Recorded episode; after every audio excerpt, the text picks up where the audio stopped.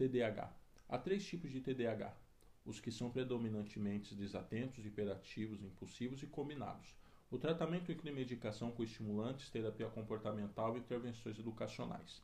Os fatores de risco para o TDAH estão nas questões biológicas e bioquímicas, tal como transtorno psiquiátrico materno, questões relacionadas ao pré-natal, como pré-eclampsia, uso de drogas, hemorragia vaginal, anoxia e é mais comum em meninos. Nas questões psicossociais, podemos listar mudanças familiares, indivíduos de baixa renda familiar, agressões físicas e psicológicas no ambiente familiar. Os fatores para a proteção do TDAH estão na estruturação familiar, a família como provedora mais importante de um ambiente social saudável, terapia comportamental e terapia medicamentosa.